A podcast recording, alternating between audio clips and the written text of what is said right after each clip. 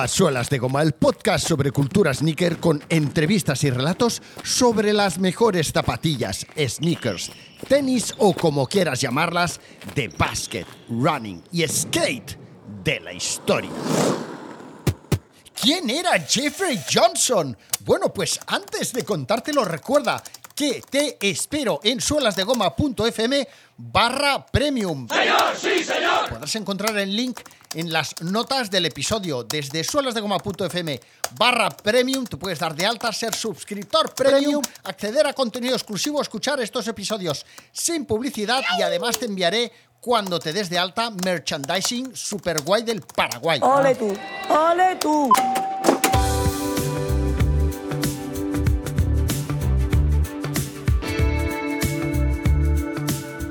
¿Quién era Jeffrey Johnson? Jeffrey Johnson nació en Portland, Oregón, en 1949, donde se graduó en la escuela secundaria, donde también estudió allí en la universidad, donde se especializó y podríamos decir que se hizo mundialmente famoso, pero no en aquel momento, en los, en los 60-70, sino bastantes años después. ¿Por qué? Por ser el primer empleado de la marca Nike. Por eso se ha hecho famoso al cabo de los años y también por, por el recorrido, por, por lo que hizo en la marca Nike, ¿no? La versión corta de la biografía de Jeffrey Johnson, podríamos decir que sería que cuando en 1968 Phil Knight, fundador de Nike, fundó la distribuidora Blue Ribbon Sports, que era la empresa precursora de Nike, contrató a Johnson como su primer empleado. Durante sus primeros tiempos, Jeffrey desempeñó múltiples tareas en esta maravillosa empresa. Se ocupó de las ventas como representante comercial, ahí tocando a puerta fría. Oiga, mire, que traigo unas zapatillas muy majas. Eh, se encargó de hacer acciones de marketing. Se encargó eh, de ser gerente de aquella primera tienda de la distribuidora de la que sería la primera tienda Nike eh, en Santa Mónica, en California. En fin, eh, en esa década de los 70 Johnson ayudó a expandir el negocio de Nike, puso muchos granitos de arena en, en, ese mercado del calzado deportivo tan potente y fue uno de los responsables del éxito de la marca en el mundo del atletismo. ¿Pero qué me estás container? A nivel también, pues, los estudios que tenía universitarios. Claro que sí, campeón. Formó parte, jo, no veas cómo me estoy enrollando, del diseño de esas famosas Nike Cortez o Daybreak. Bueno, la historia larga y un poquito mejor contada la encontraréis en el episodio número 9 de Suelas de Goma, en el episodio que se llama La llamaremos Nike, ¿vale? Que es donde Jeffrey Johnson comparte protagonismo con el fundador de Nike, Phil Knight, en una historia real, real, real, súper interesante que se desarrolla hasta contarnos el cómo y por qué decidieron llamarle Nike a Nike, ¿eh? a la marca que estaba creando por aquel entonces el fundador, eh, Phil. My next guest tonight almost single-handedly created the American sports apparel industry. He has just written a new memoir called Shoe Dog. Please welcome the creator of Nike, Phil Knight. Tenía la distribuidora norteamericana de zapatillas Onitsuka Tiger, zapatillas japonesas Onitsuka Tiger, ¿vale? O sea, tenía el permiso para vender eh, las zapatillas japonesas Onitsuka en Estados Unidos, ¿vale? Bueno, en Knight conoció a Jeffrey Johnson corriendo en un encuentro de atletismo. Como no, a los dos les gustaba, les gustaba todo aquello de estar corriendo, dando vueltas en un circuito, ¿vale? Era en un encuentro de atletismo en Stanford. Eh, la historia cuenta como Phil Knight se fijó en Jeff Johnson porque era alto, esbelto, bien parecido, moreno, con ojos azules y con una sonrisa profiden. Yo la verdad es que he visto fotos de, Jeff Johnson de joven y hombre, era bien parecido porque tampoco es que fuera eh, el Ken de, la Barbie, ¿no? Pero bueno, en fin, bien, bien. Eh, había sido un buen estudiante, era sobresaliente en mates eh, e inglés, le encantaba leer, le encantaba la fotografía, importante el tema de la fotografía porque luego la utilizaría para desarrollar su oficio, pero a lo que le dedicaba todo el tiempo del mundo, del mundo mundial, era, si era posible, a correr, le apasionaba correr, eh, lo hacía desde los dos años, eh, perdón, desde los nueve años. Bueno, seguro que hay niños que ya desde los dos años corren por casa, ¿vale?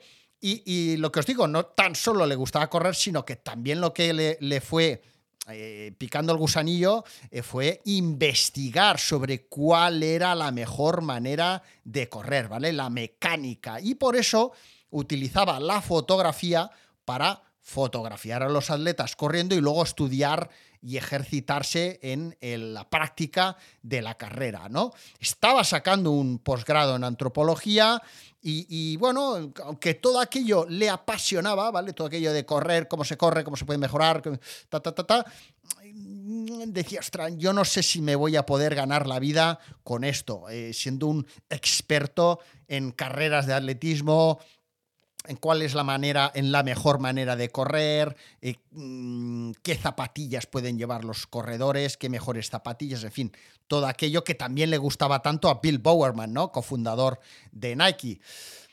Y hablando, hablando con los compañeros de atletismo, aquello, tomándose unas Coca-Colas, ¿no? A lo mejor, o unas betas a tú, ¿eh? le dicen, oye, ¿por qué no intentas contactar con Cliff Severn? ¿Quién era Cliff Severn, amigos míos? Pues era el distribuidor de Adidas de la época, ¿vale? Y entonces él dice, hostia, pues es verdad, tú.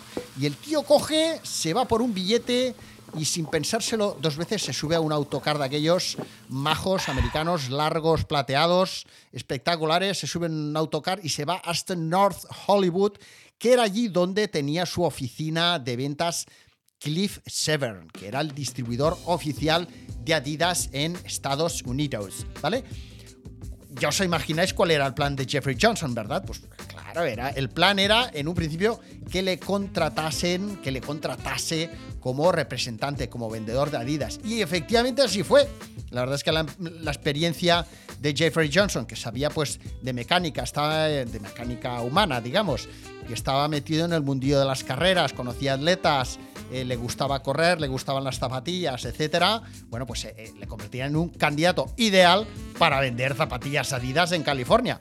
¿Qué pasa? Que Phil Knight, nuestro amigo Philly, eh, que seguía luchando por abrirse un hueco en el mercado, en el market, eh, se entera del talento de... ¿os ¿Habéis visto cómo voy traduciendo para que los, los, que me escucháis de habla inglesa me podáis seguir bien, ¿eh? ¿Vale?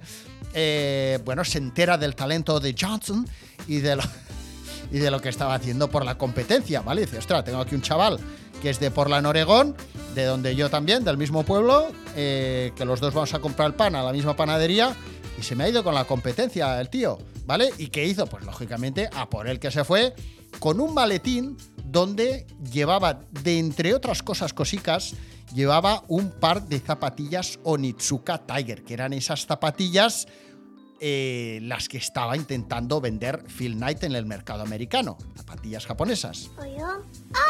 Le dice a, bueno, se va por eh, Jeffrey, le dice, mira, te traigo estas zapatillas para que las veas. Son unas zapatillas hechas en Japón, eh, high quality, ligeras, cómodas, rápidas, se llaman Tigers. ¿Vale? Eran unas zapatillas que tenían, una de las cosas que más llamaba la atención en aquel momento era que tenían una ligera capa de acolchado en la suela que las Adidas no tenían. Las Adidas era directamente ya el cuero, la piel. Y además tenían un aspecto maravilloso. ¡Ay, qué bonito! ¿Y qué le dice Phil Knight a Jeffrey? Dice, oye, estoy buscando a alguien que me ayude a vender estas zapatillas y ese alguien eres tú. La historia sigue, muy interesante la historia, os aconsejo que la escuchéis.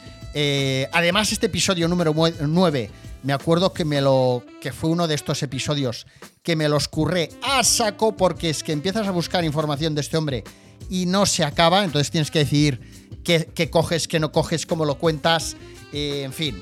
La verdad es que me metí un curro guapo, guapo, guapo de aquellos de días y días más yo que me, que me empiezo a buscar cosas y, y aquello que vas a buscar eh, rosas y acabas eh, encontrando otra cosa y, oh, ostras, y mira, esto qué maravilloso también. Bueno, en fin, qué cositas, qué cosicas, qué detalles eh, os puedo decir respecto a Jeffrey Johnson que encontraréis en este episodio y que aprovecho para compartir aquí en este daily, en este Solos de Goma Diario. Pues, mmm, ¿sabéis, por ejemplo, que Jeffrey Johnson tuvo mucho, pero mucho que ver en que la marca de los Wash tuviera el nombre de la diosa griega Nike?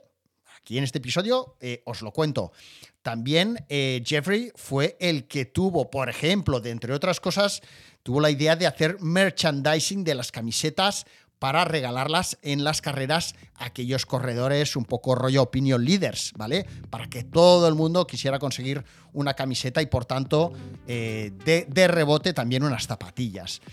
Que puso eh, un showroom en su piso alquilado donde además de vivir con su familia, eh, recibía visitas de clientes durante todo el día que venían a ver las zapatillas, a probárselas y, y a comprarlas, ¿vale? Bueno, no te pierdas la historia porque te va a entusiasmar, ya sabes, capítulo 9 la llamaremos Nike. Mañana más y mejor. ¡Hasta mañana! ¡Date de alta! ¡Premium ya, hombre! ¡Venga, vamos!